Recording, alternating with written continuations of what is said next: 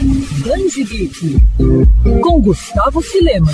Há 20 anos, a Panini publicava pela primeira vez um quadrinho da Marvel do Brasil, o que iniciava a trajetória da Panini Comics aqui no país e também uma revolução em todo o território em relação à publicação de quadrinhos. E no Mod Geek a gente vem fazendo uma série especial falando justamente sobre essa data marcante. Dessa vez, a gente finaliza esse projeto com uma entrevista em relação aos mangás publicados pela Panini. Para falar sobre isso, a gente conversa com a Sandra Fujishiro, editora de mangás pela Panini. Sandra, como é que é feito o trabalho de escolha dos mangás? Pergunto isso porque vimos muitos mangás sendo lançados que surpreenderam positivamente os leitores, como por exemplo Rooster Fighter. A equipe de mangás está sempre acompanhando as novidades do Japão, e nos últimos anos nós estreitamos o relacionamento com o público, o que tem nos permitido ter uma visão melhor do que os leitores desejam ler. Sempre estamos atentos às solicitações que chegam a nós através das redes sociais e utilizamos essas informações como nosso termômetro.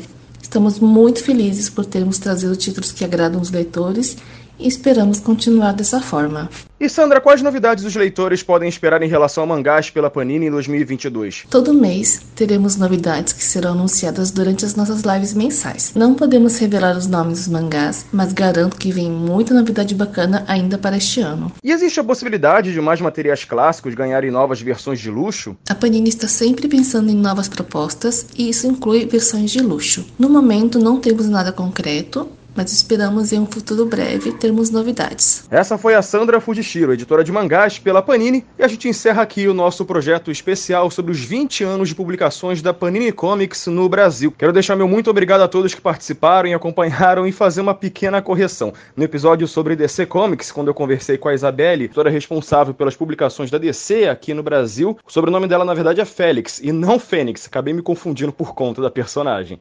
Valeu, pessoal! Quer ouvir essa coluna novamente? É só procurar nas plataformas de streaming de áudio. Conheça mais dos podcasts da Mandirinhos FM Rio.